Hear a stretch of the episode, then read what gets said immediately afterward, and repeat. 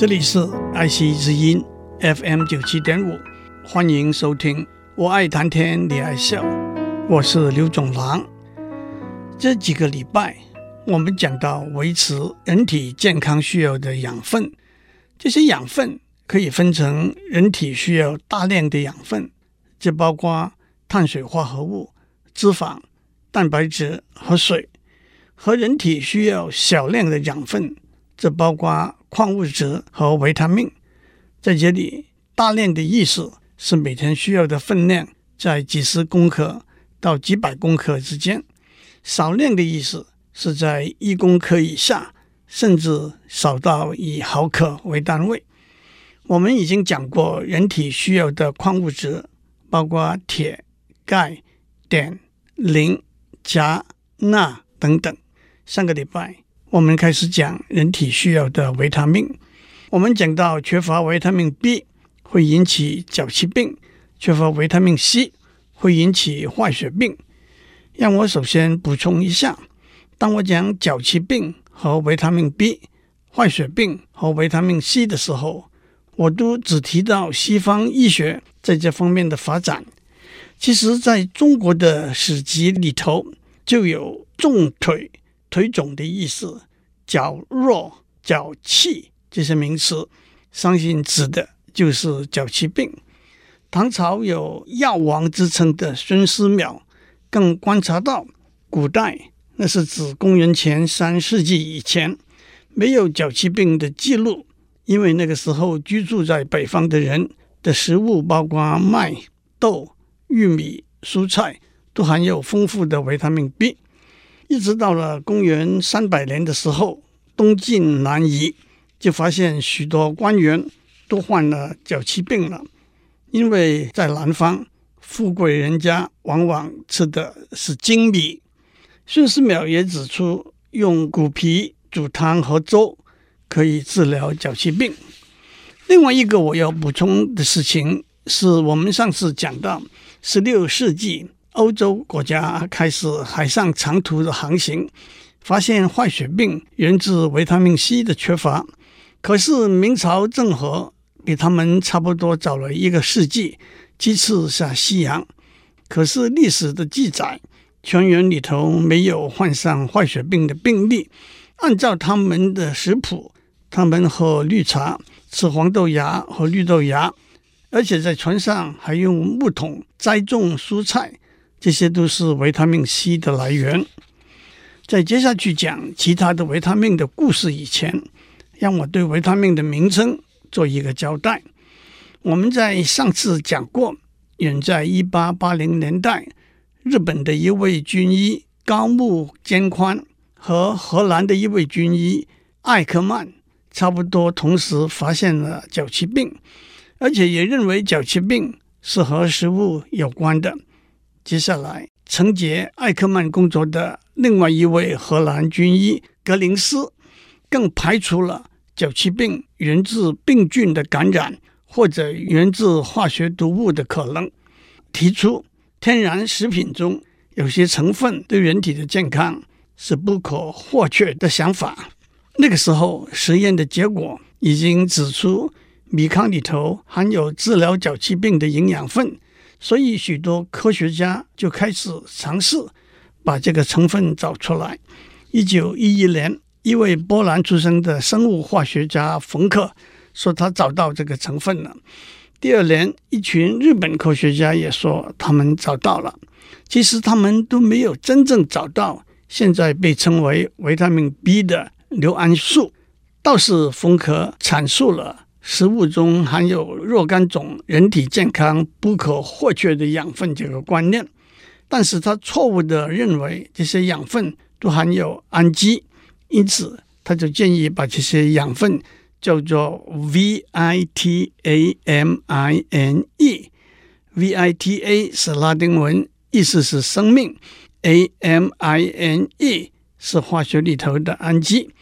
等到后来，大家发现这些养分不一定含有氨基，因此就把 V I T A M I N E 后面的 E 去掉，变成 V I T A M I N。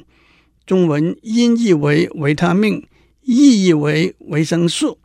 因为硫胺素可以治脚气病，berry berry，所以就叫做维他命 B。其他的维他命就按照英文字母的顺序 A、B、C、D、E 来命名。但是这里头有两个例外。第一，后来发现的维他命 K，因为它有帮助凝血的功能，在英文凝结是 coagulation，在德文是 coagulation。K 字开始，所以叫做维他命 K。第二，除了原来治疗脚气病的硫胺素之外，科学家还发现好几种维他命，因为它们有相似的性质和功能，所以就被视为一组，而没有用单独的英文字母来命名。原来的硫胺素就被称为 B1。此外，比较常遇到的是 B2、B3。B5、B6、B7、B9、B12 这八种维他命统称 B complex，符合维他命 B。接下来让我讲夜盲症和维他命 A 的故事。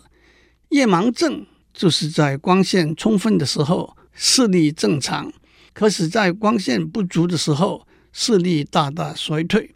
其中的一个原因就是维他命 A 的缺乏。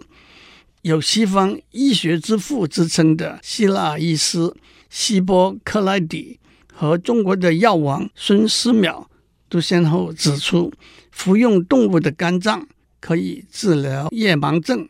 在最近红极一时的电视剧《兰陵王》里头，杨学武也说，按照《神农本草经》，疏根草有治夜盲症的功效。讲到这里。让我重复我上次说过的，要找出某一种养分和缺乏这种养分而引起的疾病的关联性，生理学家和科学家往往的非常仔细的一步一步走。第一，确认疾病的病状；第二，确认这种病状和食物有关；第三，确认可以治疗这种疾病的食物；第四，找出这些食物里头治疗这种疾病的成分；第五。找出这些成分的化学结构。第六，找出合成这种成分的方法。维他命的发现和研究开始于十九世纪末期和二十世纪的初期。我们看过很多例子，经由经验法则走了上面说的第一、第二、第三步，也就是确认可以治疗某种疾病的食物。不过站在科学的立场，只走到哪里就停下来，就正是知其然而不知其所以然了。让我们首先了解眼睛看东西的生理功能。光线通过瞳孔由水晶体折射到视网膜上，视网膜上的感光细胞因而产生一个电的讯号，由视神经细胞和视神经纤维传送到大脑去。视网膜上的感光细胞有两种，按照它们的形状，分别叫做视感细胞 （rod） 和视锥细胞控。视网膜上大约有一亿个视感细胞，六百至八百万个视锥细胞。视锥细胞的光敏感度比较差，也就是说，它要在白昼或者亮度较高的环境里头。才会有反应分别的能力，但是它能够做出比较细致的分辨，而且能够分辨颜色。反过来，视感细胞的光敏感度比较好，也就是说，它在晚上或者亮度比较低的环境里头，也有反应分辨的能力。它反应分辨的能力大约是视锥细胞的一千倍。但是它只能够做出比较粗糙的分辨，而且不能够分辨颜色。因此，当视锥细胞和视感细胞的功能都是正常的时候，在白天我们主要靠视锥细胞看到清晰和彩色的形象；在晚上，我们主要靠视感细胞看到模糊和只有黑白的形象。可是，当视感细胞被损坏或者功能衰退的时候，我们的视线在白天还是好好的，到了晚上就看得不清楚了，这就是夜盲症。让我们看视感细胞夜盲症和维他命 A 的关系。视感细胞有一个分子叫做 rhodopsin，因为它是紫颜色，中文就翻成视网膜的紫质，简称视紫质。遇到光线就会产生一个电的讯号，送到大脑去。但是说得清楚一点，视紫质是一个感光蛋白，它有两个成分，一个叫做视蛋白，一个叫做视黄醛。当它遇到光线产生一个电子讯号的时候，这两个成分都会起了化学变化而分开。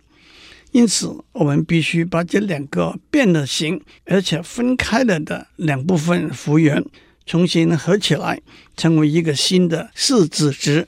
一个简单的比喻是，四子值由两块合在一起的木板组成。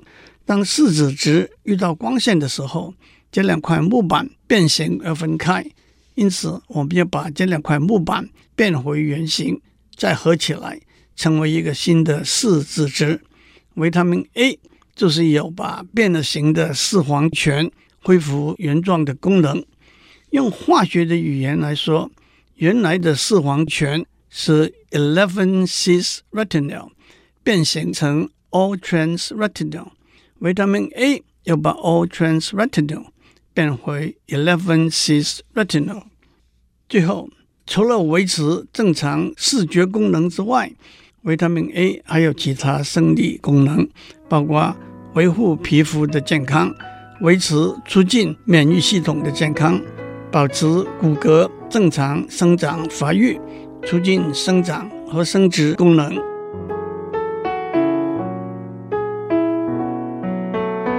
我们在上面讲到维他命 A 的缺乏引起夜盲症的原因，让我趁这个机会多讲一点。眼睛感光细胞的功能，在视网膜上的视感细胞和视锥细胞，并不是均匀的分布的。特别在视网膜中心被称为黄斑区的地方，差不多只有视锥细胞。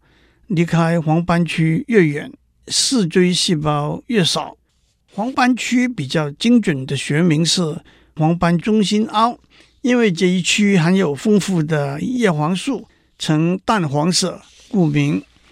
黄斑区有大量的视锥细胞，是视网膜视觉最敏锐的地方。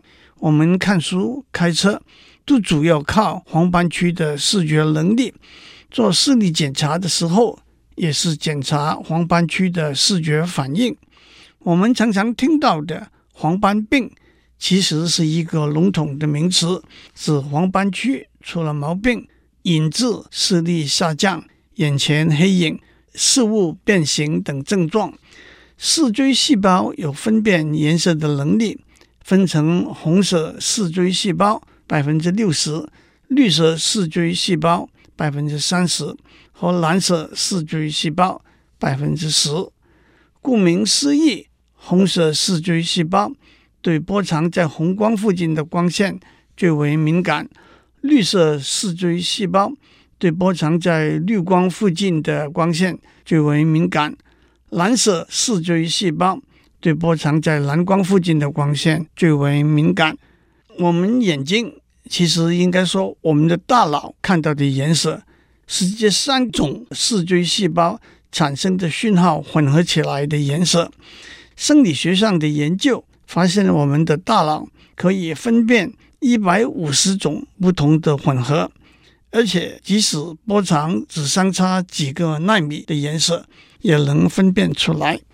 和视感细胞的视紫质相似，三种视锥细胞也都有视色素，也都是由视蛋白和视黄醛结合而成，只是视蛋白的结构。稍稍各不相同而已。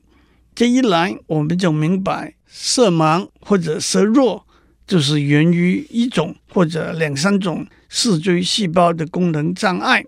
色盲可能源自遗传，也可能源自视锥细胞视神经或者大脑后天的损伤。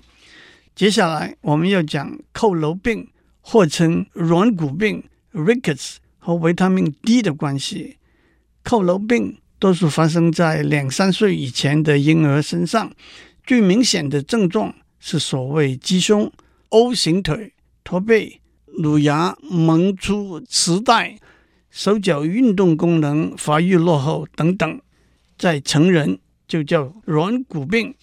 远在公元前两百多年，战国时代，吕不韦在他写的《吕氏春秋》里头就已经提到佝僂病的病状：O 型腿、驼背。到了公元七世纪初期，唐朝的时候，医学的典籍有更详细的描写。公元一世纪。希腊医师 Soranus 也有记载和出生婴儿 O 型腿、驼背、手脚运动功能发育落后的症状。不过这些都没有明确的断定这是某一种病的病状，而怀疑这也可能是几种不同的病合在一起的病状。一直到了十七世纪，医学界逐渐断定佝僂病这个病症。到了二十世纪初期。医师们发现，鱼肝油通常从鲨鱼和鳕鱼的肝提炼出来，和阳光都有治疗佝偻病的功效。特别有一个实验，把患了佝偻病的幼儿分成四组，两组住在室内，一组吃一般日常的食物，另一组加上鱼肝油；两组住在室外，一组穿得很多。避免阳光的照射。另外一组穿得很单薄，有充分的阳光。实验的结果的确支持鱼肝油和阳光的疗效。可是那个时候，维他命 A 和 D 都差不多同时被发现了，而鱼肝油同时含有丰富的维他命 A 和维他命 D，所以也不能断言到底是维他命 A 还是维他命 D。有治疗佝偻病的功效。至于为什么阳光有治疗佝偻病的功效呢？跟很多别的维他命不同，人的身体有制造维他命 D 的机制。严格来说，维他命 D 家族里头有五种化合物：D1、D2、D3、D4、D5。其中和人体健康关系最密切的是 D2 和 D3。当我们笼统地说维他命 D 的时候，我们往往指的是维他命 D3。人体的皮肤分成表皮和真皮，表皮的平均厚度是零点二毫米，由外到内分成五层，在最内部两层里头有一种胆固醇，叫做七托氢胆固醇。当波长在两百七十到三百纳米的紫外线 B 照在皮肤上的时候，七托氢胆固醇就转化成维他命 D3。如果一个人只穿泳衣，日光浴三十分钟，就会产生一万到五万国际单位的维他命 D，是个人的肤色而异。而我们身体每日需要的维他命 D 只是六百到八百国际单位而已。四十个国际单位等于一微克。请注意，窗户的玻璃和防晒油都会阻隔紫外线，也因此阻止维他命 D3 的形成。让我也指出，酵母细胞含有麦角固醇，麦角固醇也会因为紫外线的照射而转化成维他命 D2。维他命 D 的生理功能。除了促进骨骼的生长之外，还会提高身体对钙和磷的吸收，和防止氨基酸通过肾脏损失。最后，让我讲这一段时间来，我讲了许多有关人体营养分的事情。当然，我不能以营养学家或者生物化学家的身份来讲这些事情，因此既不能深入的讲。也不能像百科全书一样完整的介绍每一种矿物质、每一种维他命的功能和什么食物含有什么等等。我只不过是以外行人讲科学故事的态度来挑一些有趣的例子来讲而已。最后，假如有人问，现在市场上有许多食物补充品，到底我们应该吃什么呢？让我引用哈佛大学公共卫生研究院的一个建议：第一，维持一个健康平衡的饮食习惯；第二，每天服一颗多种维他命作为保险；第三，不要服用任何大量的补充品；第四，不要相信。任何超级的补充品。今天我们讲到这里，祝您有个平安的一天。我们下周再见。